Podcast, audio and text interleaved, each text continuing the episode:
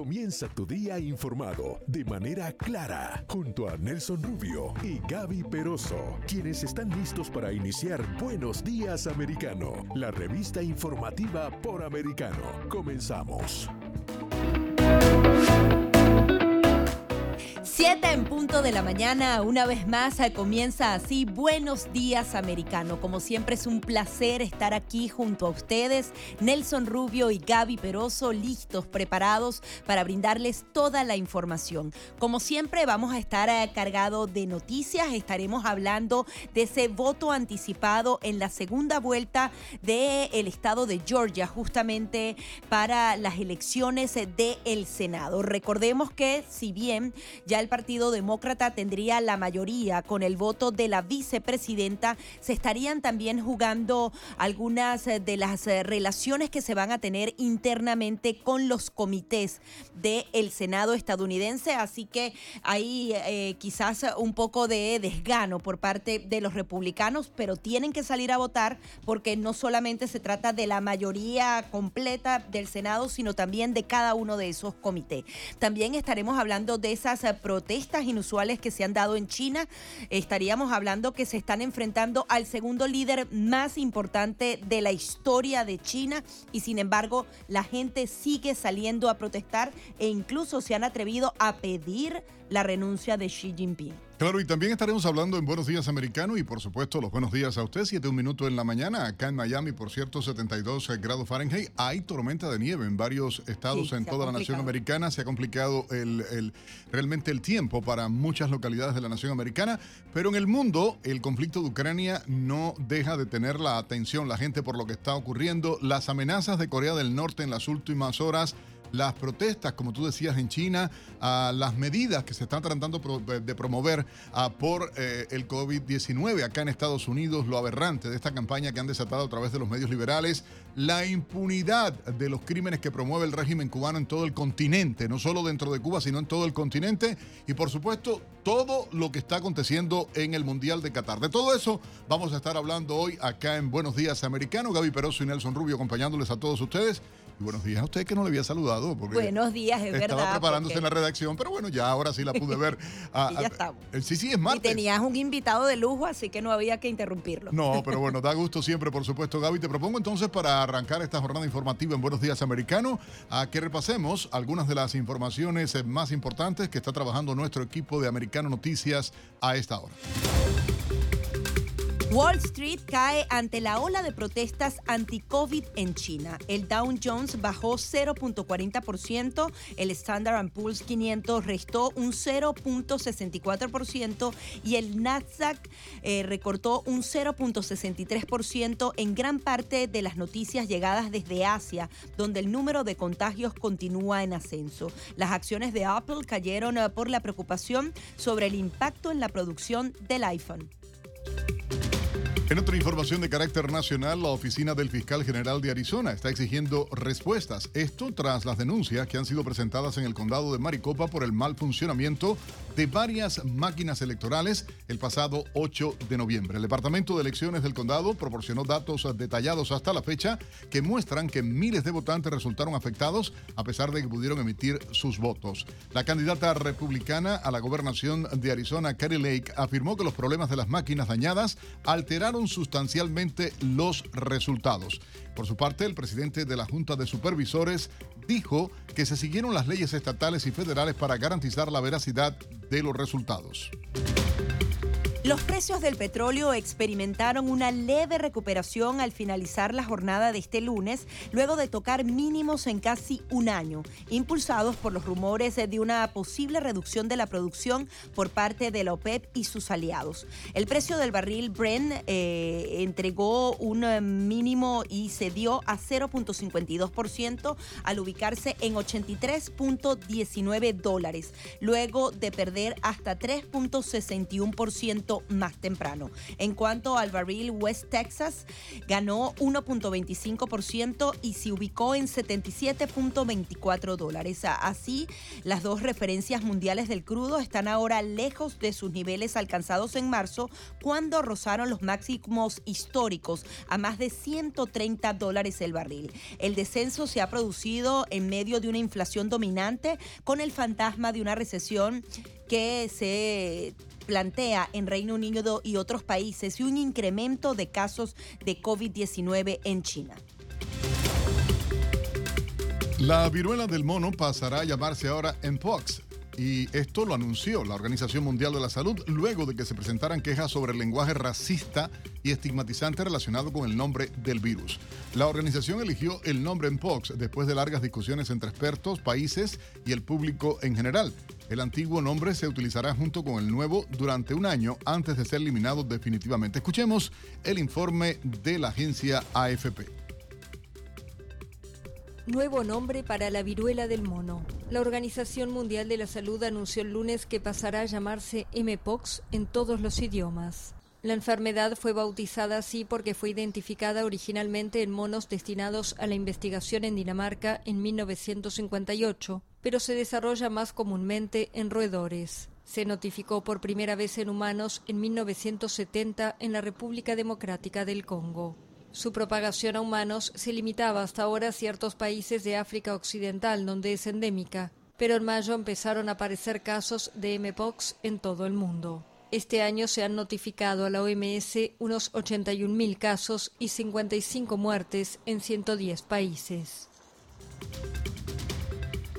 Y en otras informaciones les comentamos que el senador demócrata por Connecticut, Chris Murphy, afirmó que su partido no tiene los 60 votos necesarios para promover un proyecto de ley que prohibiría las armas de asalto, como lo solicitó el presidente Joe Biden. Sin embargo, el representante aseguró que un posible triunfo en la segunda vuelta de Georgia podría generar eh, que el tema vuelva a ser tratado luego de ser instalado el próximo Congreso. Elon vuelve a la palestra luego de publicar mensajes contra una de las empresas más exitosas del mundo, Apple.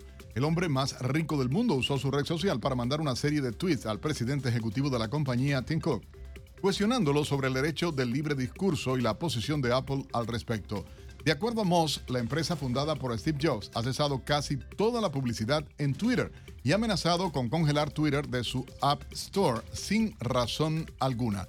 El multimillonario dijo que ya tiene un plan si es que Apple y Google deciden vetar a Twitter de sus plataformas. Nuestro colega Pablo Quiroga tiene los detalles. Un teléfono y un sistema operativo desarrollado por las empresas de Elon Musk para sostener Twitter. Es lo que alertó el multimillonario y CEO de la red social a la presentadora conservadora de podcast político, Liz Wheeler. El diálogo ocurrió a través de Twitter. Liz Wheeler sugirió a Elon Musk crear un nuevo teléfono si la red social es vetada de las principales plataformas de móviles.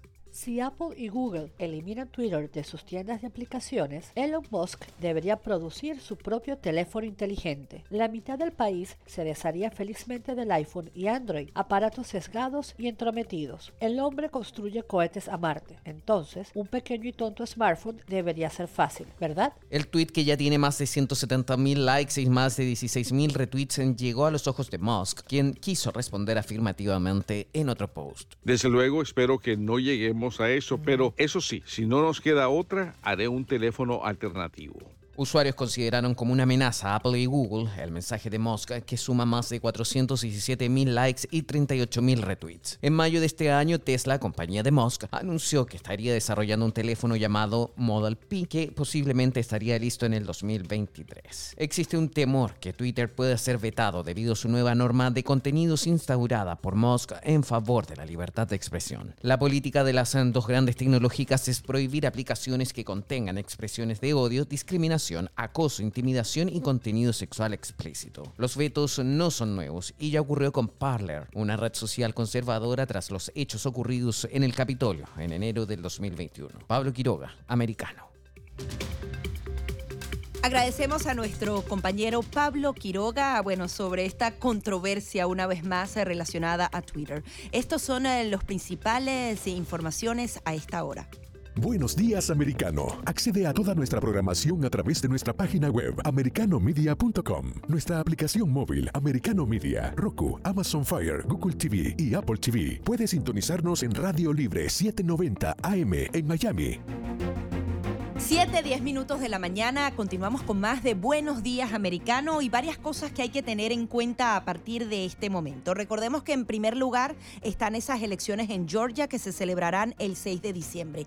Este domingo se reúne la OPEP Plus con todos sus aliados para saber si van a recortar aún más eh, la producción de petróleo mundial o si podrían aumentarla. Pareciera que lo que va a suceder es que se va a reducir eh, la demanda la oferta mundial de petróleo y ya ellos han reducido 2 millones de barriles. El tema es que llegaron a alcanzar unos precios de más de 130 dólares el barril y ahora apenas están en 77. Adicionalmente, hay que estar muy pendiente de la reunión que se celebrará con la Reserva Federal de Estados Unidos el 13 y 14 de diciembre donde podrían seguir subiendo esas tasas de interés 0.50%. Es difícil porque al final del año va a haber siempre mucha más actividad económica y la inflación no va a tender a ceder está en 7.7%, pero ya tuvimos el Black Friday, viene diciembre, es decir, esas cifras que van a seguir eh, entregando, la inflación seguramente se va a mantener allí.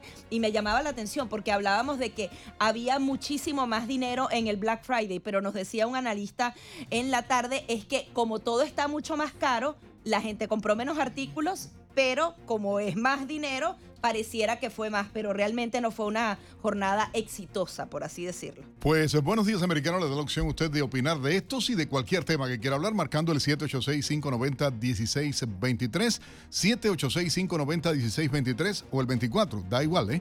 Usted marque y participe con nosotros. Gaby Peroso y Nelson Rubio dándole los buenos días a toda la nación americana en Buenos Días, Americano.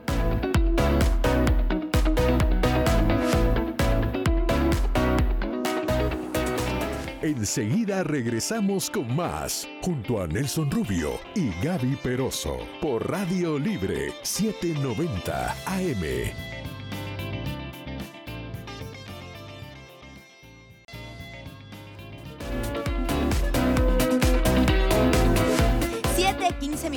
Mañana continuamos con más de Buenos Días Americano, nuevamente compartiendo con ustedes en nuestros números telefónicos el 786-590-1624 y 786-590-1623 para que usted pueda opinar sobre lo que viene con el Congreso estadounidense, sobre estas elecciones en Georgia, sobre lo que usted desee participar. Aquí estamos con las líneas abiertas en Buenos Días Americano. Adicional Finalmente vamos a estar hablando entonces de esas elecciones en Georgia, porque parece que los republicanos están en desventaja, tienen menos dinero para la campaña y adicionalmente pareciera que están como tirando la toalla. Quisiera diera, la impresión, pareciera que es así. y los demócratas le están dando durísimo. Bueno, han apostado, eh, vamos a estar claros, incluso a las principales figuras, en este caso Biden y, Donald Trump, no estuvieron ah, dando apoyo o no están dando apoyo en este momento a esa elección. Así se sabe que estuvieron, por ejemplo, a Ted Cruz, eh, se sabe eh, eh Lindsey Graham, también. Sin embargo, no hay apoyo real en este momento. Uno ve como una campaña media tonta, pero ¿hasta dónde es importante o no? esta segunda vuelta electoral. Barack Obama se ha pasado el fin de semana completo eh, en Georgia haciendo campaña. Tenemos un invitado muy especial, Javier Ortiz, a esta hora, analista político, para tratar estos temas. Javier, muy buenos días, bienvenido a Americano Media y también a Radio Libre 790M a esta hora. Gaby Peroso y Nelson Rubio saludándote. Saludos Gaby, Nelson y la gran audiencia de esta gran cadena que lleva este mensaje claro y conciso al pueblo americano de lo que está sucediendo, especialmente aquí en Georgia en estos días. Eh, como hemos visto y ustedes han reseñado, el presidente Barack Obama es el único, eh, la única persona fuera del estado que ha estado eh, aquí recientemente, especialmente este fin de semana, haciendo campaña a, favor del senador Warnock. Y, es interesante porque la dinámica del Estado aquí, eh, particularmente para, este, para esta segunda vuelta, se ha convertido en, en, cómo los políticos que han sido electos en el Estado están haciendo campaña con el, que, o sea, están haciendo campaña para, para por el lado demócrata y por el lado republicano.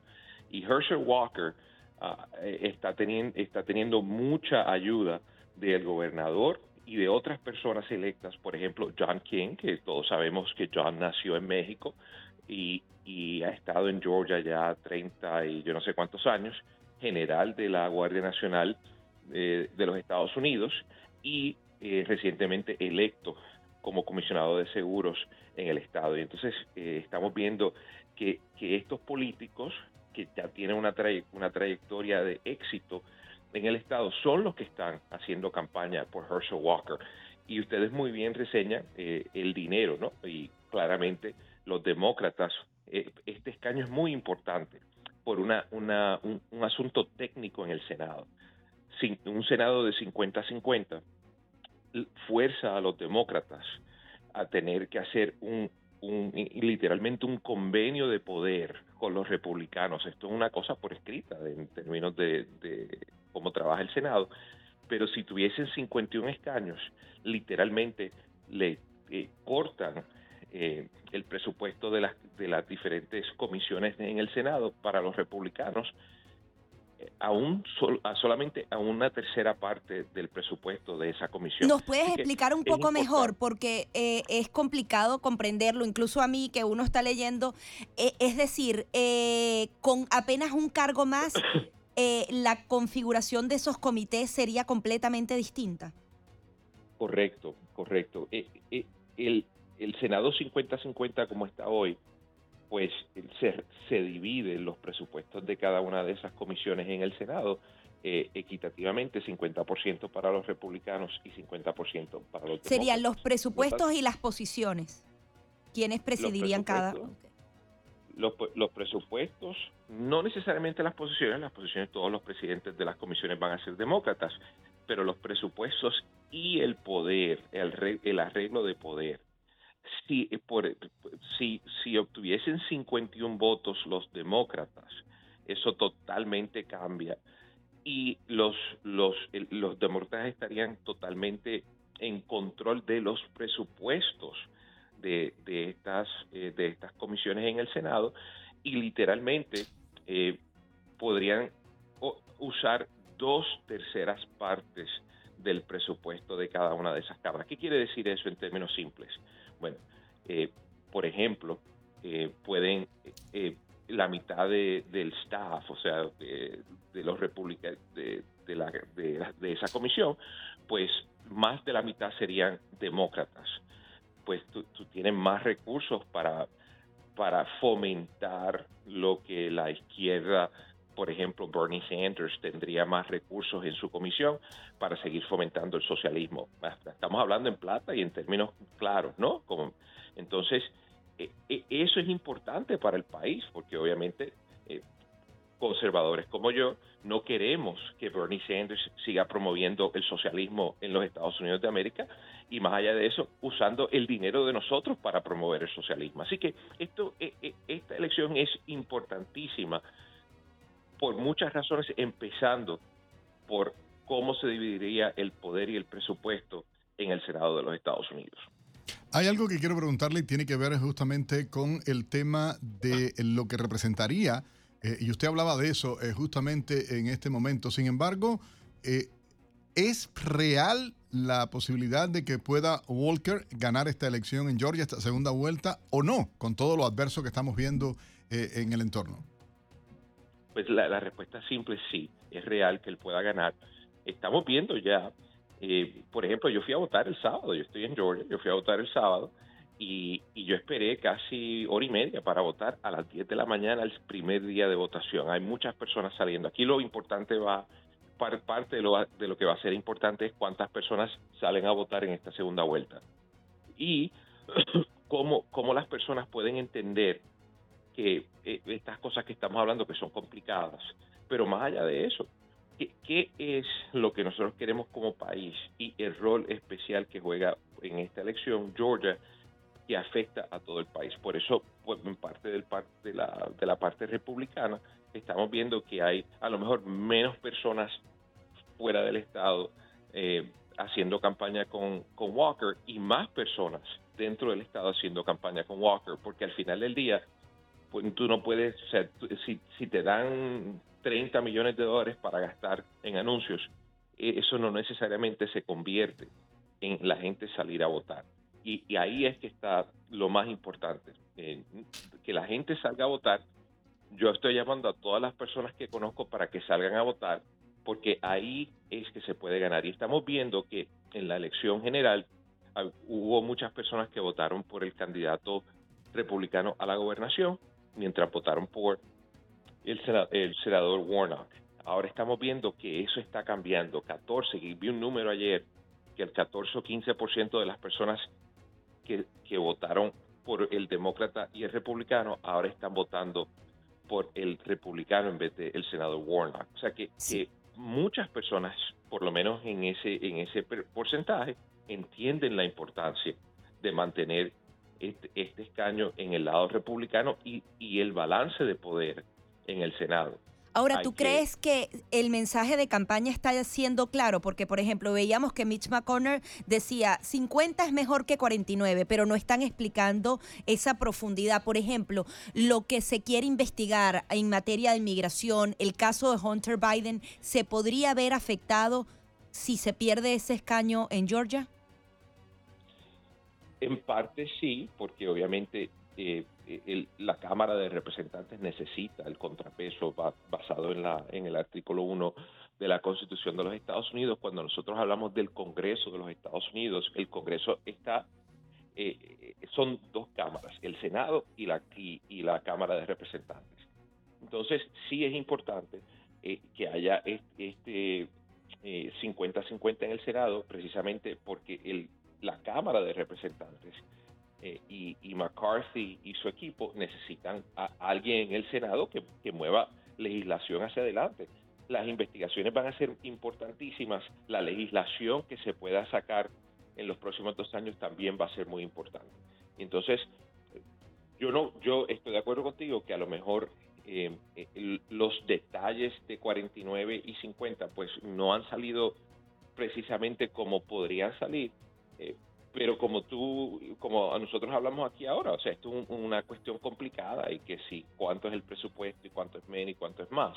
Es interesante oír a los demócratas en privado hablar de esto, porque ellos sí lo entienden muy bien y saben que a nivel del Estado es importantísimo que Warnock gane para los demócratas, porque entonces tienen ese senador por seis años. Es un poder real que, que, están haciéndose ellos y, y, hay algo que sí han comprendido los demócratas y que lamentablemente muchos republicanos no se dan cuenta, que incluso hay senadores a republicanos que votan demócrata dentro del Senado de Estados Unidos, ¿no? que llama mucho la atención, dos de ellos específicamente con mayor frecuencia. Gracias Javier por este contacto a través de Buenos Días Americanos. Ya volvemos, mi gente. Enseguida regresamos con más, junto a Nelson Rubio y Gaby Peroso, por Radio Libre 790 AM.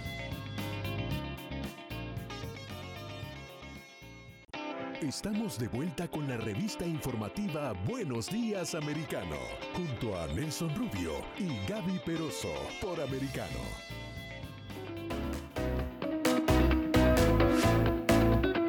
7.30 minutos hora del este en Estados Unidos. Buenos días, americano. Gaby Peroso, Nelson Rubio acompañándoles a través de Americano Media para toda la nación americana de costa a costa y por supuesto a nuestra gente en Florida a través de Radio Libre 790 AM. Mucha laraca, mucha información con relación, ha tratado la prensa izquierdista en el continente y en el mundo de la gira del dictador cubano Miguel Díaz Canel por varios países.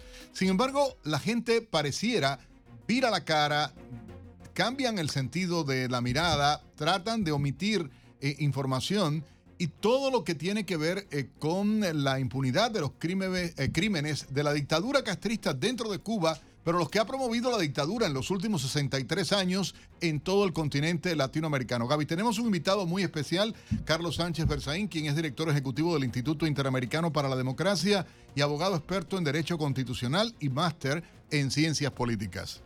¿Cómo está, doctor? Eh, quería que nos ayudara entonces a entender en qué punto estamos con, todo lo que está sucediendo en nuestro continente.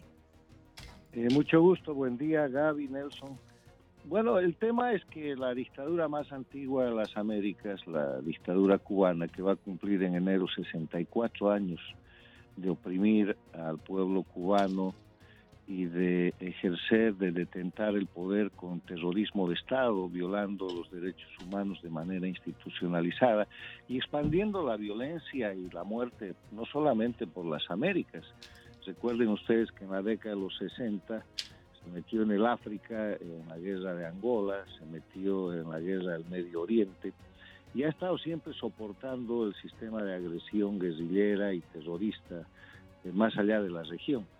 Ahora, en el siglo XXI, eh, eh, la dictadura cubana se ha convertido en la dictadura jefe de un grupo de dictaduras organizadas a partir del dinero que el dictador Hugo Chávez le dio para recuperar a Cuba y dinero que ya se ha terminado. Y hoy día, en vez de una dictadura en la región, hay cuatro, Cuba, Venezuela, Bolivia y Nicaragua. Y Cuba está aprovechando la agresión de Rusia a Ucrania, la guerra que se ha desatado por esta invasión, para integrarse a formar parte de esa agresión. Lo ha hecho eh, desde antes del ataque, del primer ataque mismo, declarando en las Naciones Unidas y en todos los foros su apoyo abierto a Rusia y en ese sentido, eh, una Cuba en quiebra, una Cuba que es un estado parásito, que nunca producido nada, que durante la Guerra Fría vivió de la dádiva y del sostenimiento de la Unión Soviética, que después agonizó en la década de los 90 hasta que llegó Chávez y se apropió de todos los recursos de Venezuela, incluyendo la Venezuela misma, y que ahora trafica con esclavismo, con tráfico de personas y patrocina narcoestados y es en sí mismo un narcoestado para beneficiarse con este crimen tan horrendo como es el narcotráfico, ha sacado a su dictador en gira, empezando por Rusia y siguiendo con otros países, terminando en China,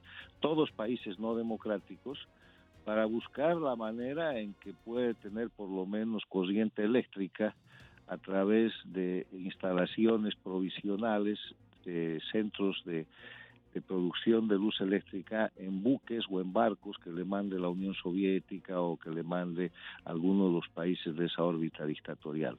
Lo que está pasando es que Cuba está mostrando en una mano la miseria a la que ha llevado al pueblo cubano por falta de libertad. Cuba hoy día es un país del que todo el mundo se quiere ir, es una cárcel, es una eh, crisis humanitaria atroz, no hay electricidad, no hay comida, no existe la posibilidad de solventar ese país. Y en la otra mano está mostrando la violencia y la acción de permanente agresión a la libertad, porque una de las cosas que hay que hacer notar es que durante su visita a Rusia, el dictador Díaz Canel le dijo a Putin que Cuba y Rusia tienen un enemigo en común que es el imperialismo yanqui, que son los Estados Unidos. Ahora, ¿cómo entendemos a ese enemigo que es Estados Unidos cuando además Estados Unidos los está nuevamente reconociendo, no quizás como lo hizo Barack Obama, pero sí por debajo? Aquí está cambiando toda la visión y esas ya esas dictaduras ya no son tales, por lo menos con Cuba y Venezuela parece que va a cambiar todo. Entonces, ¿cómo ellos siempre tienen ganancias dobles? Están con Rusia, dicen que Estados Unidos es su enemigo y Estados Unidos les da la mano y los legitima incluso con eh, procesos de paz y adicionalmente les alivia sanciones y el bloqueo, por ejemplo, a Cuba realmente no existe. ¿Cómo entender que ellos siempre ganen? Bueno, el tema es que eh, en el momento que Cuba está agonizando, y este es uno de esos momentos en que la dictadura puede desaparecer por sí misma, se produce una extraña actitud de parte de su principal enemigo declarado por Cuba, que es Estados Unidos, que eh, directa o indirectamente produce estas situaciones que usted está mencionando. Ahora, esto debería solucionarse o debería avanzar por el buen camino eh, en el marco de lo que es la urgente necesidad de una política exterior de Estado de parte de Estados Unidos para América Latina. Estados Unidos tiene una política exterior de Estado que quiere decir que no cambia por más que cambie el partido que llega a la Casa Blanca o por más que cambien las mayorías o el control del Congreso de los Estados Unidos.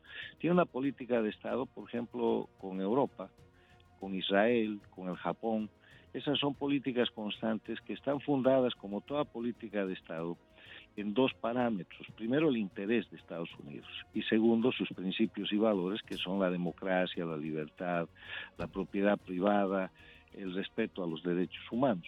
Eso no hay respecto a América Latina porque después de que el año 1994 se puso en marcha eh, la Cumbre de las Américas, que era un proyecto del presidente Bush primero y que fue continuado por el presidente Clinton, hubo mucho éxito en la política exterior eh, con América Latina hasta la Cumbre de Quebec, más o menos el año 2000.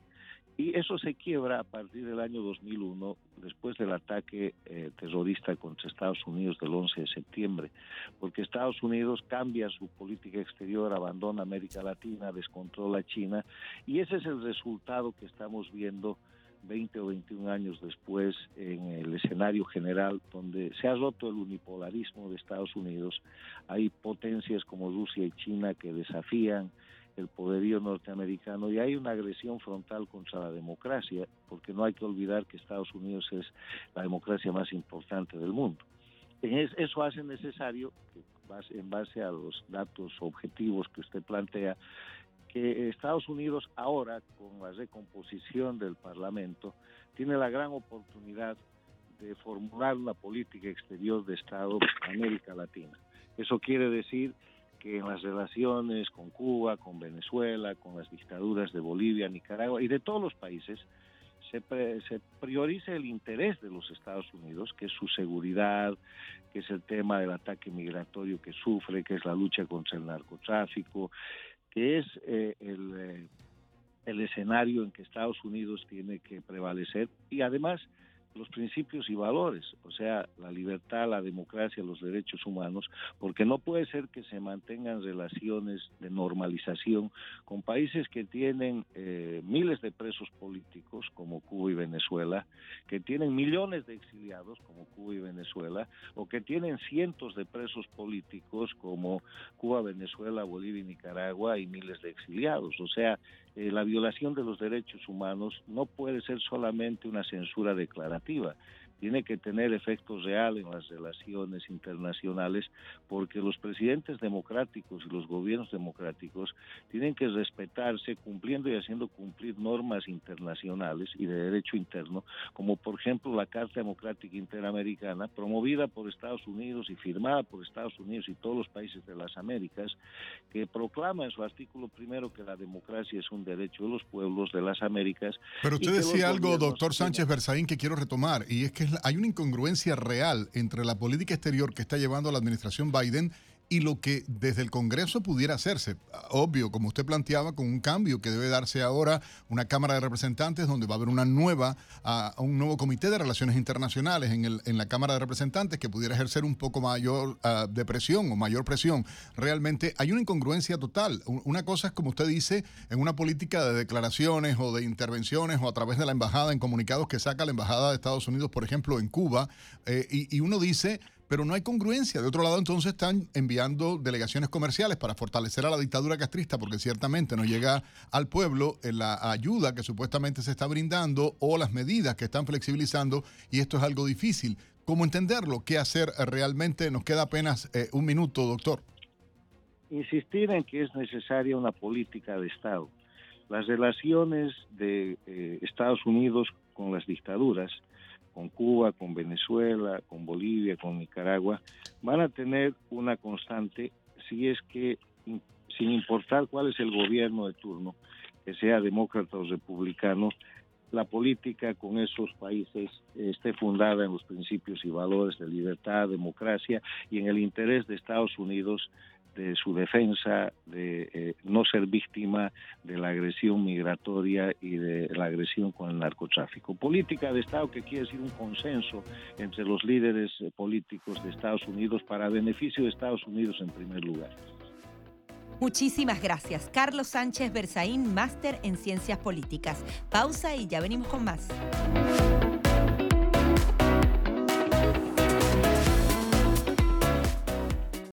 Estamos de vuelta con la revista informativa Buenos Días Americano, junto a Nelson Rubio y Gaby Peroso por Americano. 7:45 minutos, hora del este en Estados Unidos. Eh, por supuesto, a usted si recién sintoniza Americano Media Radio Libre 790M. Gracias eh, por la sintonía, haciéndonos uno de los programas más escuchados en la radio hispana en toda la nación americana. Gracias a todos ustedes por el apoyo. Recuerden seguirnos arroba Americano Media en todas las redes sociales. Busquen Americano Media, busquen Radio Libre y por supuesto a Gaby Peroso arroba Gaby Peroso C. Sí. ¿Viste? Lo dije. Y el mío, arroba Nelson Rubio TV. Usted puede buscarlo bueno, como siempre me he llamado ahí en las redes sociales y esas cosas. Usted lo busca, nos sigue y participe opinando con nosotros también a través del 786-590-1623 o el 1624. Gaby, te propongo ahora ah, llevarles a nuestros amigos un resumen de algunas de las informaciones en las que estamos ah, trabajando en la redacción de Americano Noticias. El volcán activo más grande del mundo, el Mauna Loa de Hawái, erupcionó por primera vez en cuatro décadas y provocó una advertencia en el estudio geológico de Estados Unidos. Es el cráter más grande del mundo y después de comenzar la actividad volcánica, los ríos de lava siguen concentrados en las calderas de la cumbre. El servicio meteorológico emitió un aviso de ceniza en las que advertía que hasta un cuarto de pulgada podría acumularse en ciertas áreas de la isla. El servicio Geológico afirmó que si las condiciones cambian, la erupción podría representar una amenaza para los residentes cercanos al volcán. En otra información, Houston suspende clases y pide a la comunidad hervir el agua por problemas de abastecimiento. La municipalidad envió un mensaje a los residentes a hervir el agua antes de beberla, de cocinar, bañarse y cepillarse los dientes. Las autoridades explicaron que las medidas obedecen a que la presión de agua cayó por debajo de los límites permitidos por la Comisión de Calidad Ambiental de Texas. El alcalde Sylvester Turner explicó la baja de presión ocurrió por la pérdida de energía en tres plantas de tratamiento de agua y todavía se encuentran investigando las razones que generaron esta situación. Texas ha enviado un tercer autobús con 45 migrantes ilegales a Filadelfia. El gobernador Greg Abbott advirtió que va a continuar realizando envíos de personas que buscan asilo hacia otros estados donde sean recibidos por ley. Y ya tiene preparado un cuarto autobús con 81 migrantes más para la capital de Pensilvania. La compañía Meta fue multada con 265 millones de euros en la Unión Europea por desprotección de datos. La sanción vino de parte de un regulador irlandés. El, nombre del bloque europeo ah, quedó en alto, según se dice, por no a permitirle a la compañía Meta proteger adecuadamente los datos de sus usuarios. La investigación fue abierta en el 2021 luego de conocerse el pirateo de más de 530 millones de datos de usuarios en la acción que se remonta al 2019. Facebook tiene su sede europea en la República de Irlanda, por lo que corresponde al regulador irlandés realizar la investigación. La política del Pentágono ha fallado para prevenir eh, el ataque de piratas informáticos rusos y chinos. Un grupo de vigilancia federal ha afirmado que el Pentágono no tiene políticas suficientes o efectivas para rastrear y reducir los intensos de ataques cibernéticos. Los hackers de Rusia, China e Irán han intentado perpetrar eh, y penetrar los sistemas informáticos pertenecientes al Departamento de Defensa con más de 1.500 ciberataques al año, según datos publicados por el Government Accountability Office. La deficiencia evidenciada durante el estudio se debe principalmente a que el Departamento de Defensa no asignó a una organización la tarea de rastrear los incidentes a pesar de que la propia agencia y el Congreso ordenaron que lo hicieran. Esto lo informó el Washington Free Bacon. Y a las 7:49 minutos en la mañana, nuestro colega Pablo Quiroga nos trae ahora las noticias tecnológicas del día.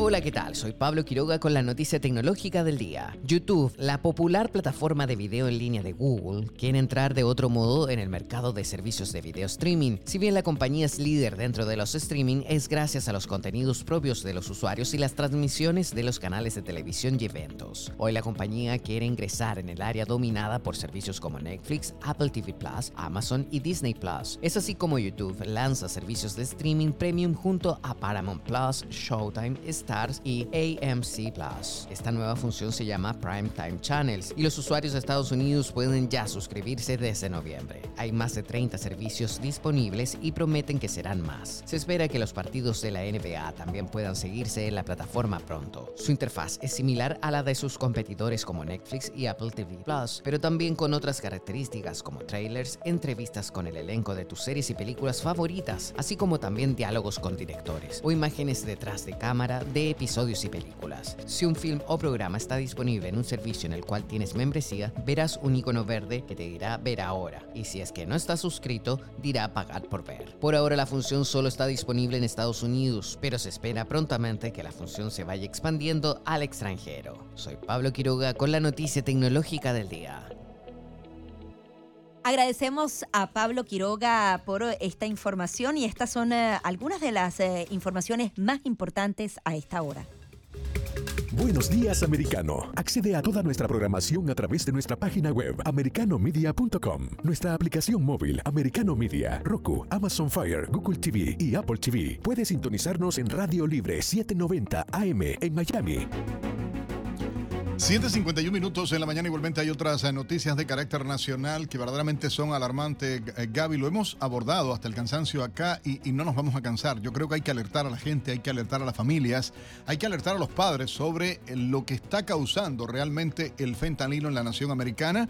Hay una noticia que acaba de salir confirmada por las autoridades del gobierno y es lo que está pasando en la ciudad de Los Ángeles, concretamente la actual droga más mortífera en el país, el fentanilo ha causado devastación en las calles de Los Ángeles. Según uh, se dice, uh, este opioide sintético aumentó realmente su utilización de manera exponencial y la, la, realidad es que está saliendo, es 50 veces más potente que la, heroína, eh, la heroína, perdón, y la dosis más pequeña de fentanilo puede ser letal, Gaby, algo que, que muchos no saben. De hecho, eh, mirábamos y comentábamos acá en un break, eh, tú y yo, el tema de la cantidad de personas. Solamente en Los Ángeles, en un año, 2.000 personas, concretamente indigentes, los homeless, 2.000 fallecieron. Y esto eh, con respecto al año anterior, en las calles de Los Ángeles, producto al consumo de fentanilo, la sobredosis de fentanilo. Eso es en una ciudad. En el país hubo 107 mil personas fallecidas por sobredosis el año pasado. Y esta droga sigue expandiéndose. Estamos hablando de personas que vivían en la calle y que fallecieron. El tema también es que ya está llegando a nuestros jóvenes y ya hay varias familias eh, en donde tenían a sus hijos estudiantes y lamentablemente estos niños también han caído en eh, el consumo de este tipo de drogas que además de ser mortífera es altamente adictiva y esto se convierte entonces en un problema social muy profundo que no está siendo atendido por las autoridades ojalá que el Congreso y el Senado estadounidense y ambos partidos políticos se pongan realmente a trabajar en este tema. Primero que se haga control en la frontera, porque es increíble que sigan entrando personas y siga entrando esta droga de manera tranquila, una droga que a veces una pastillita puede costarte menos de un dólar, por tanto cualquier joven la puede adquirir y una de esas pastillas o te hace adicto o te mata porque no tenía la dosis o la dosis era mayor.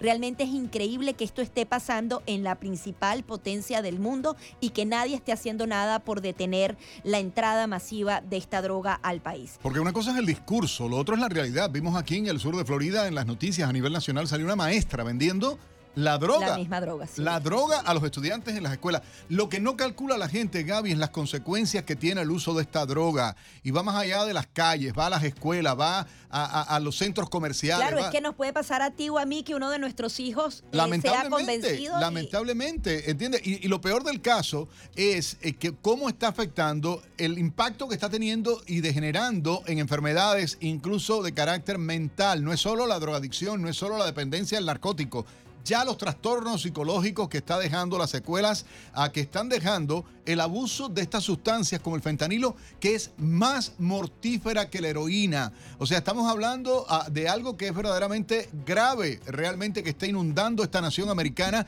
y hay una inoperancia. Una cosa es el discurso y lo otro las medidas reales. Cuando tú ves una frontera que está desprotegida, cuando tú ves que está pasando por nuestras fronteras y está el tráfico de drogas y el tráfico de, de, del fentanilo, del modo que está, es responsabilidad del gobierno federal. Tiene nombre y apellido el presidente de este país. Tiene nombre y apellido el secretario de Homeland Security de este país. Entonces de eso hay que hablar. Es que hay que hablar que estas drogas sintéticas son poderosísimas. Antes era, bueno, el cultivo de la cocaína y era una droga costosa y era difícil de conseguir. Ahora es una simple pastillita que además te las venden de arcoíris y eh, adicionalmente tienen una serie de complicaciones. Yo cuando visitaba Los Ángeles, las personas parecen zombies. O sea, no solamente es el drogadicto que está muy tranquilo o muy activo, son personas que quedan completamente en un limbo, que pierden la noción del tiempo, que pueden ir deambulando por las calles y no solamente son indigentes, son personas de bien, que las ves bien vestidas, pero sencillamente perdieron eh, la realidad. y la una película de zombies. Es, algo, y, y, lo definiste muy bien, pareciera una película de zombies y es algo que es alarmante para la sociedad. Gracias a todos por la sintonía. Vamos a hacer una muy breve pausa. Regresamos a las 8 en punto de la mañana en nuestra segunda hora de transmisiones a través de Buenos Días, Americano. Enseguida regresamos con más, junto a Nelson Rubio y Gaby Peroso, por Radio Libre 790 AM. Estamos de vuelta con la revista informativa Buenos Días Americano, junto a Nelson Rubio y Gaby Peroso por Americano. 8 en punto de la mañana arranca así la segunda hora de Buenos Días Americano y ahora vamos a revisar un poco la actualidad internacional. Varias noticias que vienen eh, sucediendo en paralelo. Por un lado, nuevas amenazas nucleares por parte de Corea del Norte, el tema de Ucrania, cómo siguen esos testimonios desgarradores de las torturas que han sufrido los ucranianos a manos de los rusos y finalmente el tema de China, cómo hay protestas y van creciendo, a pesar de que estamos hablando de un país que alberga la quinta población mundial esas protestas se están haciendo sentir y se están enfrentando al líder, al segundo líder más poderoso en toda la historia de China. Vamos a darle la bienvenida a Dan Kukauka. Él es licenciado en Relaciones Internacionales, analista y consultor internacional y también asesor de estudios internacionales del Instituto de Estudios Estratégicos de Seguridad de Argentina. Muy buenos días, ¿cómo está? Muy buenos días, Gaby. Muchas gracias por la invitación.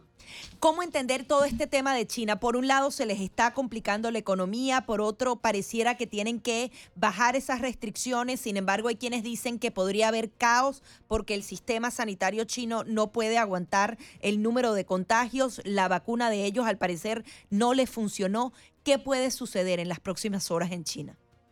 Bueno, es una gran sorpresa a nivel eh, nacional e internacional que luego del último eh, Congreso del Partido Comunista Chino, donde sin precedentes Xi Jinping eh, obtuvo otro mandato por cinco años y casi la suma de los poderes, porque todo el Politburó chino son amigos de él, y donde parecía que iba a tener el poder realmente más absoluto, como si hiciera falta algo más en un país tan totalitario.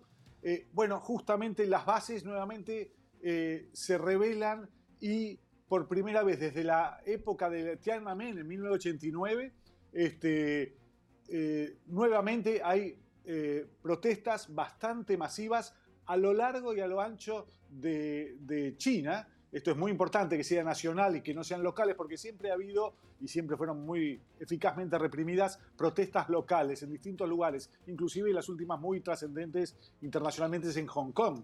Eh, pero en este momento se están dando masivamente y disparadas, como siempre pasa, hay algún disparador por esta tan fuerte cuarentena que está imponiendo el encierro de, en este momento se calcula unos 300 millones de chinos que están en sus casas que no pueden salir, en algunos casos como en la zona de Xianjin, eh, donde comenzó estas nuevas manifestaciones, eh, más de 100 días encerrados y donde justamente el disparador fue que porque no podían salir y estaban bloqueadas las, las salidas de un edificio, hubo un incendio y hubo muchos muertos con niños y esto causó gran indignación.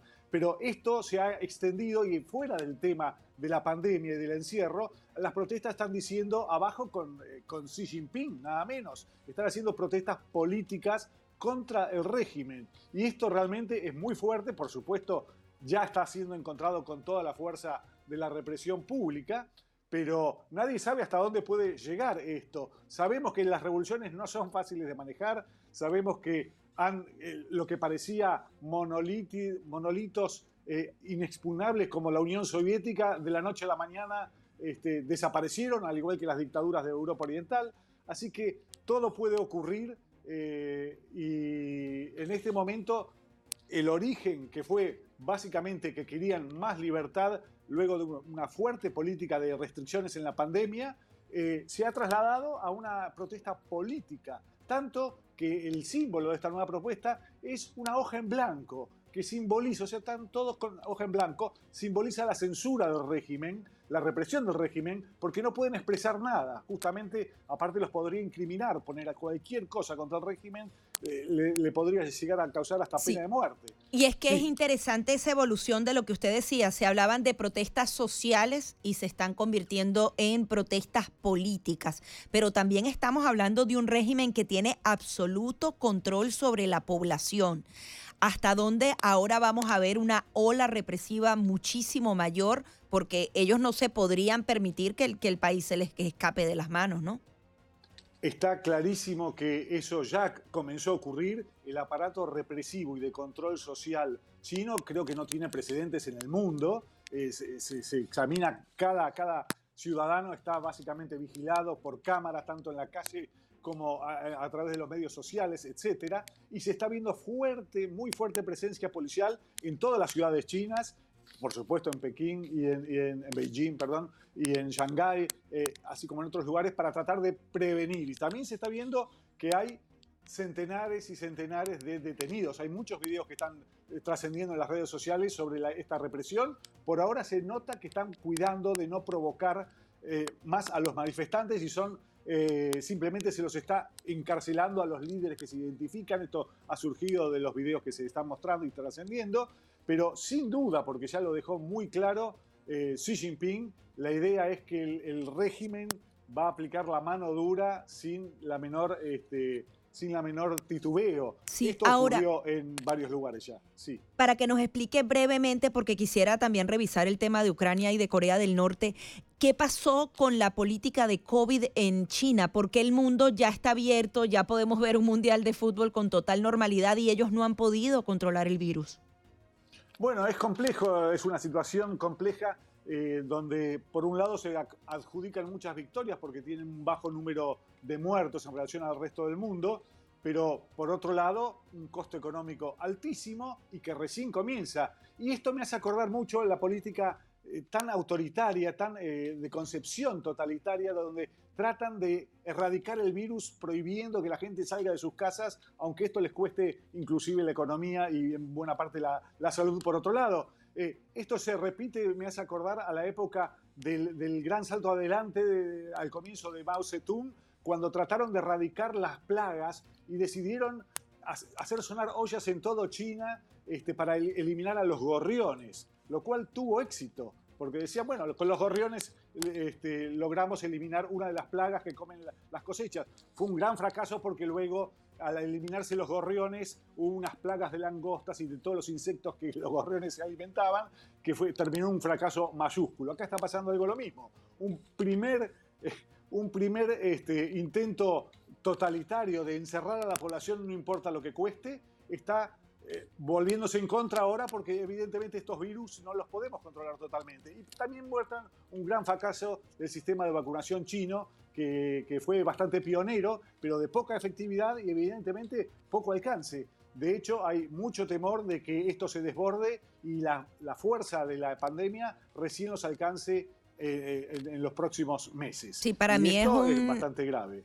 Un experimento de control social en pleno desarrollo. Quería hablar de esas últimas declaraciones del líder norcoreano Kim Jong-un, donde, bueno, pretende ser una fuerza nuclear la más poderosa del mundo. Imagínate que el poderío nuclear esté en manos de este señor que, que está loco, no, no hay cómo definirlo, ¿no? Absolutamente, y esto lo dice eh, porque está lleno de, bravucones, lo está diciendo luego de haber probado un misil muy poderoso, el Hwasong 17, eh, que él dijo el arma estratégica más potente del mundo, por supuesto que no lo es ni siquiera muy cerca, eh, pero está hablando realmente de, constituir el, ejército más poderoso del mundo. Ahí se ve el nivel del delirio y la peligrosidad de estos dictadores que tratan de ir por todo, por todo es el resto del mundo. Pero no lo puede construir por falta de recursos, ¿por qué? Por supuesto, no, por supuesto que por falta de recursos y, capacidad eh, tecnológica de una nación de las más pobres y atrasadas del mundo, que solo ha logrado eh, entre robar e importar tecnología y desarrollar algo, desarrollar alguna de estas armas. El Son 17 que acaba de probar es un misil intercontinental que podría alcanzar cualquier parte de los Estados Unidos incluido. O sea, no tiene ninguna capacidad de ganar ninguna guerra ni de imponerse, pero tienen capacidad de hacer mucho daño y eso es muy peligroso y Estados Unidos, por lo que vemos, ha respondido muy claramente en cuanto a que ha realizado ejercicios militares mostrando sus bombarderos este, sigilosos volando cerca con la Fuerza Aérea eh, surcoreana, como diciendo, bueno, no, no, no amenacen demasiado porque acá somos mucho más poderosos. Y las diferencias son eh, abismales. Solamente Estados Unidos supera las 1.500 cabezas nucleares, ni que hablar del, poder convencional que es infinitamente más poderoso también, eh, frente a unas decenas de cabezas nucleares de dudoso nivel que tiene el, Kim Jong-un. O sea, realmente no, no, hay ninguna posibilidad de, de, desequilibrio, pero sí hay posibilidad de amenaza, yo diría, de, de características terroristas al resto del mundo, diciendo, miren que si se atreven con nosotros o no nos hacen caso, podemos amenazar con hacer un desastre nuclear, aunque eso nos cueste nuestra propia nuestro propia este, país, este, que sería la consecuencia. O sea, una locura más de un dictador totalmente, eh, totalmente fuera de, de, contexto con la realidad internacional y que acaba de presentar justamente en este contexto a su sucesora, que es una pequeña niña que la presentó, al igual que lo presentó a él su padre, en el contexto de, un, eh, de una prueba nuclear, eh, de un misil nuclear en este caso. Así que vemos que la, dinastía, que supongo, se supone que es comunista, que eh, nada más antinómico, al menos en, en términos ideológicos, este, la dinastía ya pretende continuar por muchas generaciones más. Muchísimas gracias. Lástima, se nos quedó por fuera el tema de Ucrania. Habían bastantes temas importantes, el tema del invierno, el nuevo apoyo de China a Rusia en medio de esta invasión a Ucrania y adicionalmente también las conversaciones con India, porque bueno, Rusia está tratando de salvarse de esas sanciones. Eh, muchísimas gracias por estar aquí. Muchas gracias Gaby por la invitación. Un gusto. Dan Kukauka, licenciado en Relaciones Internacionales, analista y consultor internacional aquí en Buenos Días Americano. Vamos a una nueva pausa y al regreso estaremos hablando de Cuba, así que no se retire.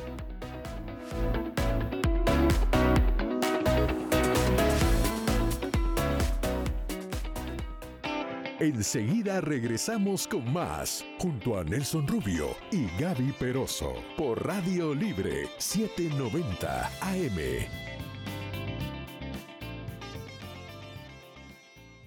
8, 15 minutos hora del este en Estados Unidos. Los buenos días a los amigos que en esta segunda hora de transmisiones de Buenos Días Americano, de costa a costa en toda la nación americana, nos sintonizan a través de Americano Media y también en Radio Libre 790, acá en todo el estado de Florida. Gracias a todos por la sintonía, gracias a, por acompañarnos y hacernos uno de los programas más escuchados en la radio hispana de toda la nación americana.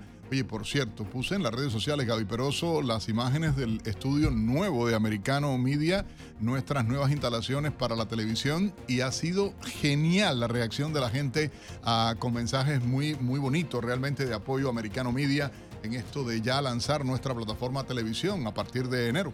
Y es que esas imágenes tienen que ir a las redes sociales de Nelson, son alucinantes, así las tengo que definir, porque tenemos un juego, primero un estudio gigante y espectacular y un juego de luces en donde, bueno, tienes elecciones y puede ser rojo y, azul completamente, puede ser blanco. Cambiará de, cada, de programa a programa y, según el diseño de la cobertura que estemos haciendo, obviamente, pero Otro nivel. Totalmente. que se mueran los envidriosos, diría un cuento de niño en Cuba. Oye, a propósito de Cuba, hay algo que ciertamente queríamos eh, conversar con ustedes y algo adelantaba yo eh, hace algunos minutos y tiene que ver con lo que está haciendo ahora la administración Biden con respecto a Cuba. Precisamente lo que no debiera estar haciendo. Y es el tema de la hipocresía. De un lado un discurso de supuesto apoyo a la disidencia cubana, a la oposición cubana, al pueblo cubano.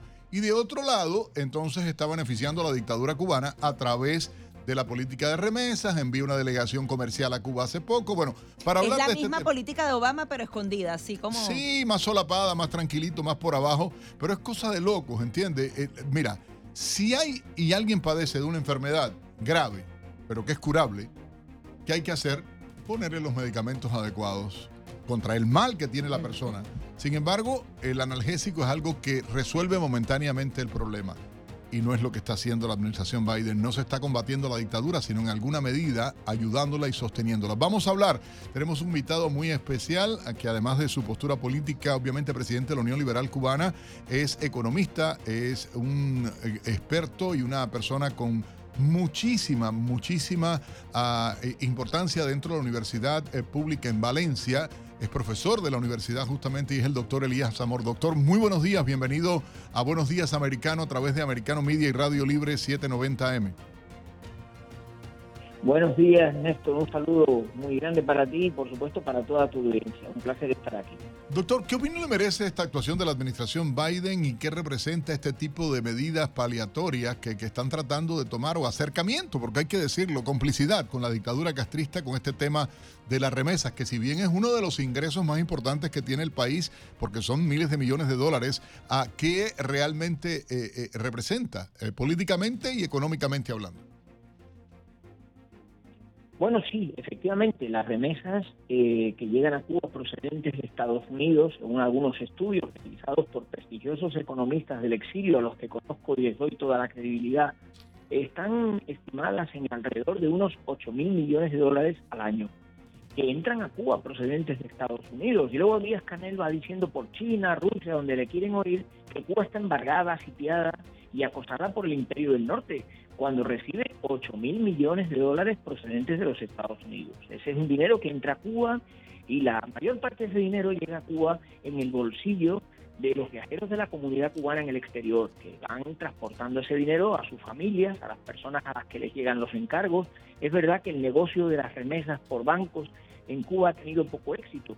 Y yo creo que no, no tanto motivado por la eh, situación de que la CAESA y compañías son los que quieren controlar ese negocio de las remesas, son porque los cubanos que reciben ese dinero, en su mayoría personas mayores, no están acostumbrados a trabajar con bancos. En Cuba eh, los rechazan y no tienen ni cuentas bancarias ni nada por el estilo. Ellos van trabajando con el dinero, la plata que van recibiendo de sus hijos y de sus nietos y bueno, pues van usando ese dinero en papel, ¿no? Por tanto, ahí tenemos un punto que yo creo que da igual lo que pase, los cubanos de, Estados Unidos le van a seguir mandando dinero a su familia porque los lazos de sangre es quizá lo más importante que nos ha traído consigo la diáspora, el exilio, ¿verdad? No vamos a dejar de alimentar a nuestra madre por culpa de una organización política o por culpa de unas normas. Yo eso no tengo nada que decir. Y luego Cuba y Estados Unidos nunca han estado mm, mejor, es decir, Cuba eh, comercia con Estados Unidos por casi 300 millones de dólares al año y, lo único que ocurre es que no tiene crédito para poder comprar más y hace bien Estados Unidos no dar crédito porque si no se vería en la misma situación que por ejemplo China o Rusia que son países que ya se están asustando con la con el volumen de la deuda que tiene Cuba con ellos o el mismo caso de España que ha tenido que pasar toda la deuda que tienen las empresas españolas con Cuba a una empresa estatal que se llama CESE compañía española de seguro de crédito a la exportación, para que se haga cargo de esos créditos incobrables en su mayoría. Por lo tanto, yo creo que este marco de las relaciones entre Estados Unidos y Cuba, por mucho que cambie, siempre va a estar ahí. Es decir, no, no puede haber otra opción porque son dos países que, por muy distantes y distintos que sean, están llamados a entenderse. Hay una distancia de 90 millas y hay una distancia efectiva enorme, ¿eh? porque hay cerca de 4 millones de cubanos viviendo en los Estados Unidos y bueno, pues estos son aspectos que no se pueden olvidar. Hay algo que, es cierto, y usted lo hablaba, del discurso mentiroso, manipulador de la dictadura castrista en torno a, lo que ellos llaman bloqueo, que sencillamente nada tiene que ver porque es mentiroso en esencia. Y como usted mencionaba, eh, yo busqué ahora los informes oficiales del gobierno de Estados Unidos. 304 mil, o sea, 304 millones, perdón, 304 mil 774, perdón, 304, 774 mil millones de dólares eh, que se eh, exportaron de Cuba a, perdón, de Estados Unidos a Cuba durante el último año. es algo impresionante, ¿no? Sí. son 304 millones. Millones, 304 exactamente. millones ponen a Estados Unidos entre los primeros compradores, entre los primeros vendedores a Cuba. Es decir, es un país que le vende a Cuba mucho alimento, como por ejemplo carne de pollo, le vende trigo, le vende cereales, o sea que eh, son necesidades asistenciales prácticamente que Cuba, si no comprase eso a Estados Unidos, Y, esto habla, doctor Elías Amor, solamente de los alimentos. Eso ahí nos está hablando además, son 304 millones, a, eh, realmente la cifra casi 305 mil, 305 eh, eh, millones de dólares. Esto es una choricera tan grande que yo digo que, al final es demasiado. Bueno, perdimos al doctor Elías Amor en la comunicación. Y es lo, lo hipócrita de todo esto, es la mentira de todo esto, pero no se es consecuente, no se es consecuente con lo que está hablando realmente eh, la propia administración Biden, la forma en que se está exportando a alimentos, eh, y, como dice eh, el doctor Elías Amor, sí, uno familiarmente y para el pueblo uno dice sí, pero ahora mismo estos 100 millones, ¿tú crees que van a ir para el pueblo los 100 millones de dólares? Porque se reciben donaciones en Cuba y el pueblo no lo ve. Los propios alimentos que se están exportando, el pueblo cubano no los ve. Hay un incremento y uno dice, bueno, hay exportándose desde Estados Unidos millones de dólares en medicinas, equipos médicos, alimento. Entonces, subió solamente, para que tengan idea ustedes, el último mes, eh, según las estadísticas, más de un 15%. Más de un 15% de incremento con relación al mes anterior. Entonces, es una hipocresía y lo que yo digo, hay un doble rasero en la política estadounidense en este sentido, más allá de vínculos afectivos, más allá de todo. Políticamente se está alimentando a la misma dictadura represora, a la que tiene niños presos, a la que reprime, a la que eh, cohibe cualquier tipo de libertad. Y tenemos al doctor Elías Zamora en línea, doctor. Sí, estoy aquí. No, no, y estábamos hablando, doctor, de, este doble rasero, ¿no? De, de, un lado hablando de un discurso y diciendo cosas, sin embargo, la propia política habla de otra cosa, las acciones hablan de otra cosa. Néstor, desgraciadamente ese doble rasero, imagínate si no lo tengo yo que sufrir aquí donde yo vivo en España. En España, en la mayor parte de los países europeos que mantienen con Cuba relaciones comerciales plenas y satisfactorias, es decir, no hay ningún bloqueo ni ningún embargo al respecto. Y aquí no hay ninguna limitación. Los españoles viajan a Cuba de turismo, viajan cuando les da la gana. Los italianos, los alemanes eh, invierten en Cuba, montan negocios. Y en Cuba no se produce ningún cambio. Y los españoles llegan a Cuba y las cárceles están repletas de presos políticos y los españoles hacen fotografías por la calle y se traen los reportajes para acá disfrutando después de haber estado allí durante unos días y no les importa para nada la situación.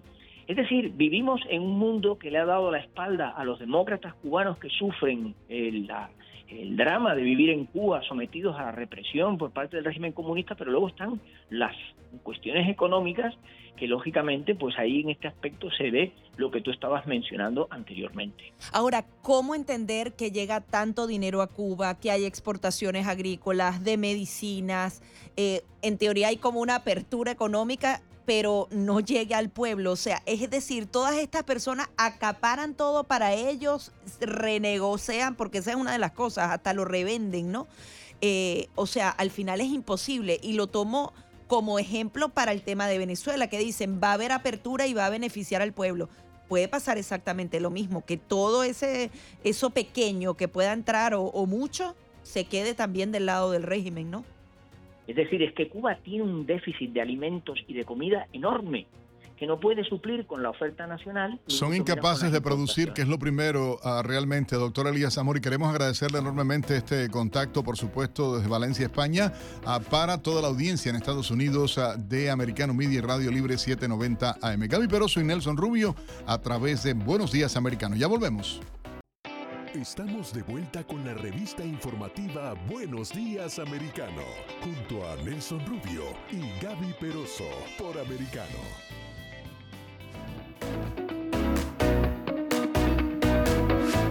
8.31 minutos en la mañana, Gaby Peroso, Nelson Rubio acompañándoles. Eh, gracias a todos por la sintonía. Recuerden, pueden llamar, llamarnos a través del 786-590-1623, 786-590-1623 o el 786-590-1624 y opinar de los temas que estamos abordando en esta jornada. Igualmente, Gaby, te propongo hasta ahora que hagamos un resumen con algunas de las informaciones que está trabajando nuestro equipo de noticias acá en Americano Media y Radio Libre 790 AM. Un grupo de familiares de ex rehenes de la FARC rechazó en Colombia las penas alternativas a la cárcel que impondrá el Tribunal de Paz de los jefes de la organización. Surgida del acuerdo de paz que desarmó a la entonces FARC en 2017, la Jurisdicción Especial para la Paz podría dictar penas de ocho años de restricción no carcelaria de libertades y derechos para seis dirigentes de hoy el partido de izquierda. Sin embargo, los magistrados todavía no han anunciado las sanciones definitivas. El acuerdo de paz excluyó la cárcel como castigo para los antiguos rebeldes que confiesen y pidan perdón por sus crímenes. A cambio, deberán cumplir labores que contribuyan con la reparación a las víctimas. En otra información, un muerto deja un tiroteo en North Bay Village, acá en el sur de Florida. La policía informó que un hombre perdió la vida y una mujer fue trasladada a un hospital tras registrarse un trágico incidente doméstico, como fue calificado por las autoridades. Los oficiales de policía de North Bay Village ah, detuvieron un hombre con un arma de fuego y luego encontraron a las víctimas, según el Departamento de Policía del Condado Miami-Dade. En el interior de la vivienda se encontraba un niño que resultó ileso y se encuentra a resguardo del Departamento de Niños y Familias de Florida. Un hombre muere y cuatro personas resultan heridas en un tiroteo en la Universidad Agrónoma y Mecánica de la Florida. El hecho se registró en la cancha de baloncesto y según las autoridades, ninguna de las personas heridas era estudiante de la universidad. Las cuatro personas heridas, tres hombres y un adolescente, fueron llevadas al hospital con heridas que van de leves a graves, según indicó la policía. Y a propósito de este tema, Estados Unidos supera otra vez los 600 tiroteos en un año, esto según conteo que realiza la organización Gun Violence Archive. La organización hace un desglose de los peores tiroteos, siendo el más mortal el ocurrido el 24 de mayo en Uvalde, Texas, donde hubo 22 muertos y 17 heridos, la mayoría de ellos latinos. A ese le sigue el perpetrado el 14 de mayo en Buffalo, al norte de Nueva York, donde 10 personas murieron en un atentado. Y aún no se confirma la presencia de Joe Biden en la cumbre de los tres amigos. Eh, John Kirby, representante de la Casa Blanca, no da detalles claros sobre la presencia o no del presidente en el encuentro en enero que reúne a los mandatarios de Estados Unidos, México y Canadá. El gobierno solo se ha limitado a señalar que Biden tiene deseos de estar presente en la cita a realizarse en México. López Obrador ha dicho que el presidente estadounidense aterrizará en el nuevo aeropuerto internacional Felipe Ángeles y que su homólogo Justin Trudeau también hará acto de presencia. En otra información, uno de los mayores prestamistas de criptomonedas se acogió a la protección por quiebra del capítulo 11. La compañía reconoció que tenía una exposición significativa a FTX y a las subsidiarias del fundador y el ex CEO Sam Backman Fried. La criptofirma con sede en New Jersey, fundada en 2017, debe 729 millones de dólares a su mayor acreedor, Ancura Trust, una empresa que gestiona acreedores en situaciones de estrés. Estas son algunas de las principales informaciones a esta hora. Buenos días, americano. Accede a toda nuestra programación a través de nuestra página web, americanomedia.com, nuestra aplicación móvil, Americano Media, Roku, Amazon Fire, Google TV y Apple TV. Puedes sintonizarnos en Radio Libre 790 AM en Miami. Si bien, y otras de las informaciones de las que hay que estar alerta es justamente las prioridades de ambos partidos políticos en Estados Unidos, en el Congreso y el Senado. Se me activó la computadora y no sabíamos de dónde, ¿De dónde salía el audio. Sí, yo miraba y miraba a todas partes, pero bueno, no, ahí, ahí vamos a seguir con el tema, seguramente. Sí, bueno, eh, por un lado, los demócratas en principio están tratando de acelerar eh, eh, todo lo que podrían ser las, las discusiones en el Congreso y el Senado, porque ahora la Cámara de Representantes pasa a manos de los republicanos. Han intentado impulsar la ley para prohibir algunas armas semiautomáticas antes de enero, antes de que ese cambio ocurra. Al parecer ya no tienen los votos suficientes. Están tratando de apuntalar el tema para el próximo Congreso y algunas de las apreciaciones que se hacían es que este tipo de armas solamente representa el 1% de los crímenes violentos eh, que ocurren en el país y que por tanto la ley debería cambiar eh, su estrategia o que realmente el tema de la criminalidad se aborde desde otro punto de vista. Otro de los temas es el tema del matrimonio entre personas del mismo sexo.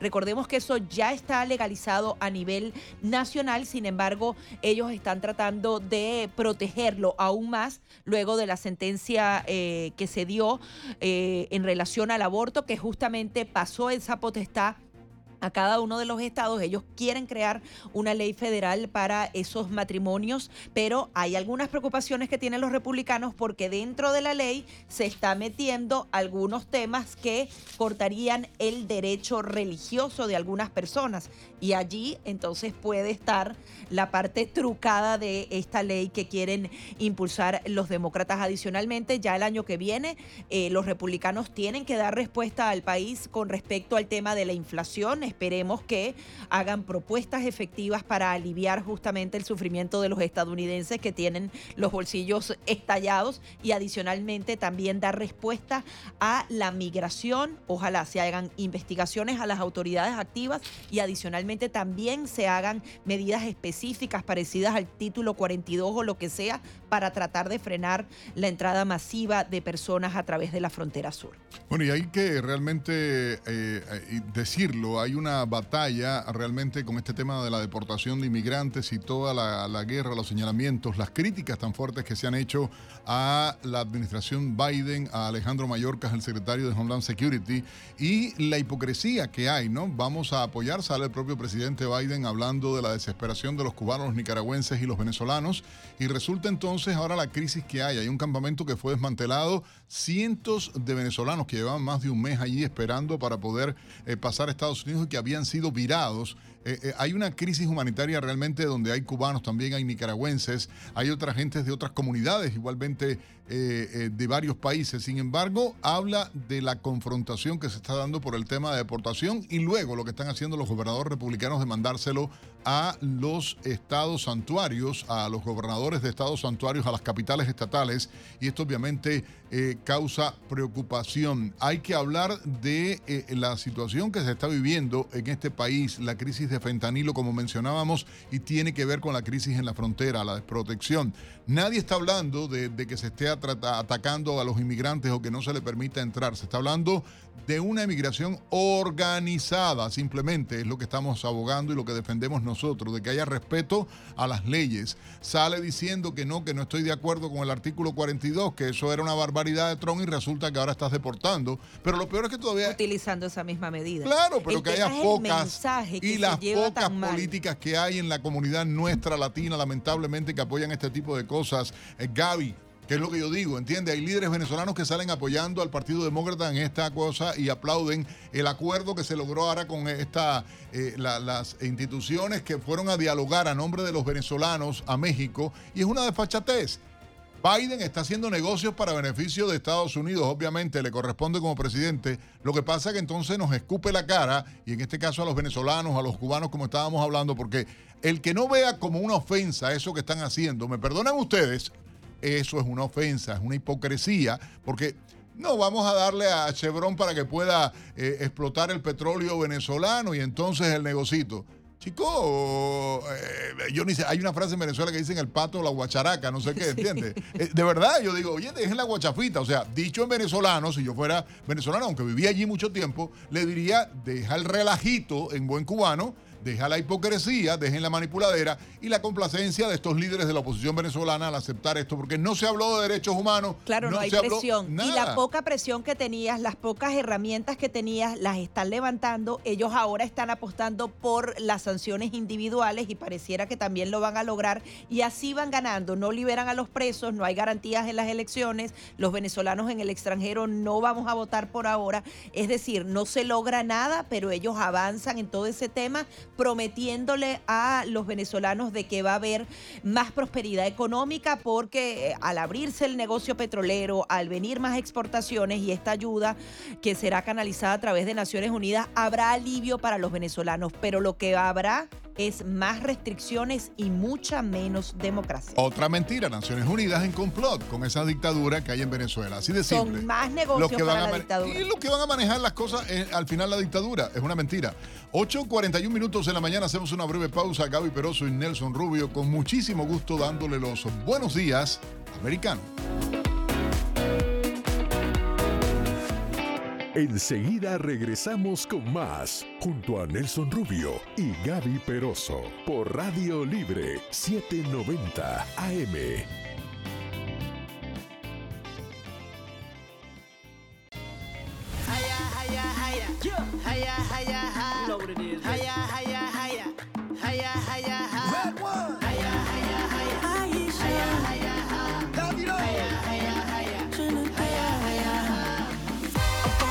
8.45 minutos de la mañana y llegó el momento de hablar de ese mundial de Qatar. ¿Por qué usted bailaba? ¿Por qué no? ¿Por yo qué usted bailaba a esta hora? Con la, eh, pero sí, yo sé que usted baila, pero, ¿por qué bailaba? Es, pegajoso el ritmo ese, ¿eh? Aunque esa no me gusta, no es de mis preferidas, ah, me han gustado otras más. ¿A ti te gustó el Waka entonces? El Waka me gustó, pero me saturé y ya no la puedo oír más. La Copa de la Vida, la Copa de la Vida. La Copa de la Vida. icónica también, por supuesto. Bueno, la Italia 90.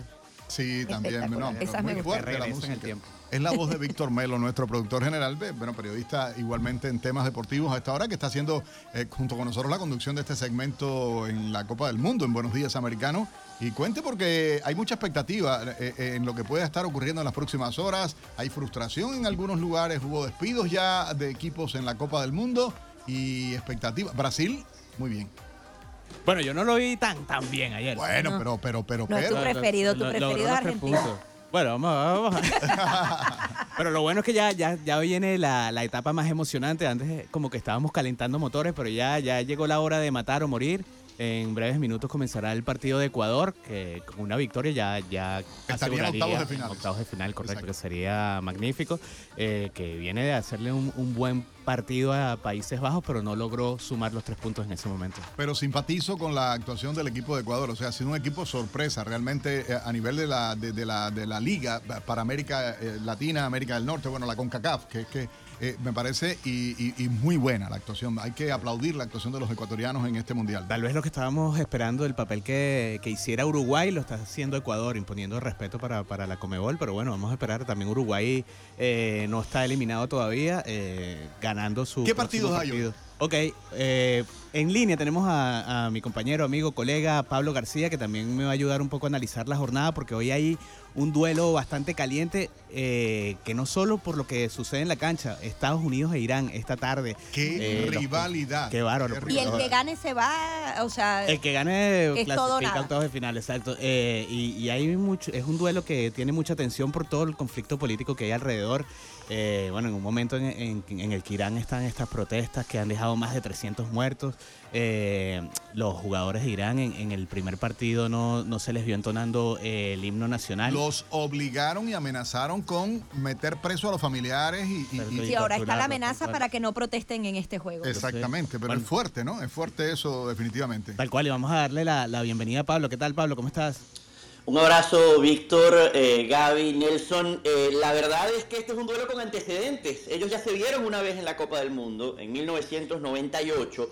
Eh, en aquel primer encuentro entre iraníes y estadounidenses, bueno, la verdad es que lo que más se recuerda, porque fue un partido que digamos futbolísticamente no dejó tanto, fue aquella foto de los dos equipos haciéndose la foto previa al partido juntos, entremezclados que era como una especie de, muestra de que el deporte puede estar por encima de las tensiones políticas. Pero nos trasladamos ahora al, 2010, al 2022, perdón, y, y, nos encontramos con algunos periodistas tratando de preguntar cosas sobre política a los futbolistas de los Estados Unidos. Por ejemplo, a Tyler Adams ayer le hacen una pregunta bastante incómoda sobre eh, Black Lives eh, Matter y todo el movimiento y si él estaba de acuerdo como futbolista de color con eh, representar a un país que decía este periodista iraní em, eh, eh, coartaba las libertades ¿no? de, las, de las personas de color. Y Tyler Adams respondió con una categoría extraordinaria para sacarse el tema primero, porque al final de cuentas lo que le importa a él es lo deportivo, y luego para darle una lección de, bueno, aquí en este, en este lugar, pues con respeto y cultura, pues se defienden los valores de libertad. Al final de cuentas, esto es un tema de educación, decía Tyler Adams en su, en su respuesta. ¿no? Más allá de política, Pablo, quiero entrar en deportes y, y, ponerlos a ustedes en bronca, ¿no? que son los especialistas, tú y Víctor en este caso. Vamos a repasar Portugal y Brasil.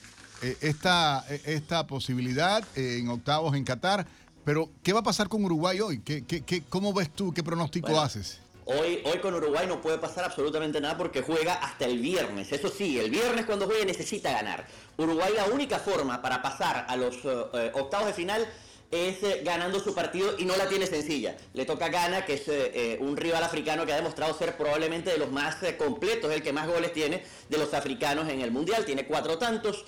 Y, aparte, pues le hizo partido a Portugal y ayer hizo un extraordinario juego contra la selección de Corea que terminaron ganando pues 3 a 2. Al final, eh, eh, este, este rival es muy duro para Uruguay.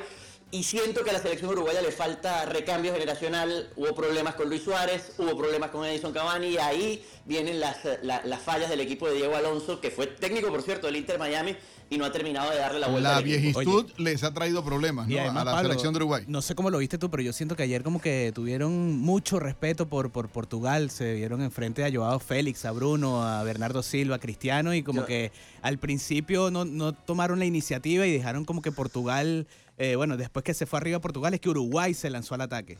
No sé si es solo un asunto de respeto, Víctor, como de planteamiento extremadamente conservador de un técnico como Diego Alonso que suele hacer estas cosas a veces cuando tiene las papas, cuando las papas le queman, ¿no? Recordemos, venía de empatar el primer partido, necesitaba ganar el segundo, pone a Edison Cavani, trata de ser más ofensivo, pero al mismo tiempo el equipo estaba muy recogido, muy metido atrás y ahí eh, se le complicó el, encuentro. Después en el segundo tiempo lo soltó con Jordán de Arrascaeta, con el ingreso del, futbolista del Flamengo, pero ya a partir de ahí pues la cosa se, ya estaba cuesta arriba eh, después del gol de Bruno Fernández que se quiso abrogar Cristiano Ronaldo. Más allá de política, Estados Unidos, Irán, posibilidades reales eh, para la selección norteamericana, la selección de todos, que es como se le dice acá, ¿no? En, los comentaristas deportivos fundamentalmente la nombran en sí el equipo de las barras y las estrellas para mí tiene una gran posibilidad hoy. Esto es un equipo muy joven, recordemos que este, este, equipo está hecho para 2026, está hecho para su mundial, no para este, pero ha jugado muy bien durante este. Si logra tener eh, em, la posibilidad de concretar los goles que está creando, porque está generando juego, está generando fútbol, si logra concretar las oportunidades, va a tener mucho chance de eh, eh, vencer a una Irán que tiene ciertas debilidades defensivas y que puede sorprender ciertamente al ataque pero que sus futbolistas, ya lo decíamos, y es difícil desvincular el tema político de este partido, eh, no lo pasan bien precisamente por la situación interna de su país. Y bueno, obviamente el factor Estados Unidos como rival es, una motivación extra, pero no sé qué tan extra sea en medio de la crisis que ellos viven interna, eh, tanto en el país como en el equipo. Oye, Pablo, eh, leíamos el fin de semana reportes que vinculan a Lionel Messi pronto con el Inter de Miami. ¿Qué, has escuchado acerca de estos rumores? Bueno, primero, primero obviamente eh, sería un, un, bombazo espectacular. Messi tiene tiempo, o digamos, el entorno de Messi tiene tiempo coqueteando con el Inter de Miami y lo mismo el Inter de Miami con Messi. Messi tiene apartamento en Miami, tiene las posibilidades, apartamento digo, no cualquier cosita, un, enorme eh, penthouse en, en, Sony Isles, es decir, no estamos hablando de cualquier cosita. Y a él le gusta Miami. no, no debe tener buena vista, no debe tener buena vista ese penthouse. No, chico, para, para nada, los amaneceres deben ser horrorosos, es una cosa terrible. y el ascensor dañado, seguro. No, sí, seguro, seguro, seguro. Imagínate subir todo esto. Bueno, en fin, dejémoslo Pero, hay que partir, más allá del apartamento, hay que partir también la edad que tiene Messi ya, las posibilidades de, de- de ir a un equipo que aunque eh, eh, eh, hay, hay que valorar, hay que valorar eso, ¿no? Tenerlo en cuenta. No, claro, pero, pero no podemos tampoco desestimar el valor competitivo de la Liga de Estados Unidos, que ha crecido un montón, que ciertamente no es Europa, que ciertamente no es el primer nivel en Europa como está Messi, y para el que creo todavía está, porque lo ha demostrado también en, la medida en la que pasan los años, se sigue poniendo como el vino, sigue siendo mejor futbolista de lo que era al, principio. ¿Qué pasa? que obviamente pues él ya, eh, y esto creo que puede pasar si logra el Mundial. Si, si él gana el título del mundo dirá, bueno, ya digamos, ¿qué más tengo que hacer? Mm, me voy a un sitio donde quiero vivir, donde quiero estar y donde lo que quiero es disfrutar del fútbol. Un poco como le pasó a Gonzalo Higuaín, su ex compañero en la selección argentina eh, en 2014, que dijo, cuando vino a Estados Unidos, yo lo que quiero es disfrutar del fútbol, ya yo no quiero eh, la presión encima eh, de, de- de los medios. Igual va a tener presión Messi aquí porque por el reconocimiento mundial que tiene, por la figura que es, pero es eh, otro tipo de presión, es otro tipo de cosa, competitivamente hablando es diferente ya para él. Eh, es una posibilidad. No lo, no lo veo factible todavía, pero para mí es una muy buena posibilidad si, el, si, si Messi definitivamente Que desea, ha habido especulaciones eh, con relación al Inter Miami eh, con otros nombres. De hecho, se habló en algún momento de la posibilidad también a raíz del tema divorcio Piqué Shakira, niños, Miami, residencia, eh, salida, no sé qué, de la posibilidad de que Piqué también pudiera eh, eh, venirse a, Miami. y- Eh, y es otra de y las cosas. tiene- y, y tiene que ver con que Shakira también se va a residenciar en Miami. Por eso, por, ahí va la, la historia, ¿no? Se estaba hablando de esa posibilidad también. Bueno, va a seguir aumentando la renta nosotros acá. Mientras más futbolista, más, más valor agarrar. No, Ahora, es imposible que haya más fútbol aquí en Miami. Siempre han coqueteado con la idea, pero son siempre partidos muy esporádicos. Y perdonen ahí mi ignorancia si, si estoy con... No, no, bueno, la- a ver, lo que pasa es que con, con- con el Inter, el problema que tiene el Inter Miami es que está jugando arriba en, en Fort Lauderdale, donde, más cerca de donde vivo yo. En terreno, en terreno prestado. el terreno prestado. No es 305, pero- no es 305. Exactamente, no es 305 como tal, es más bien que es casi 561, casi, por, el- por donde está. Pero eh, eventualmente se mudará a, a Miami y ahí habrá partidos todos los fines de Pero semana. parece que ya el proyecto se aprobó, Pablo. Oye, Sí, gracias. sí, por eso. Por eso digo, oye, Pablo, gracias de verdad por, por estar con nosotros. Buenísimo por poder comentar esto, Víctor. Igualmente, ah, por acompañarnos a Gaby y a mí en este pedazo de Mundial dentro de Buenos Días Americano. Así es, le damos las gracias a Pablo y a Víctor Melo, nuestro productor general aquí en Buenos Días Americano. Ha sido un placer acompañarles y nos despedimos así hasta mañana. Dígalo, Chau, dígalo chau. usted. Chau, chau. Así es.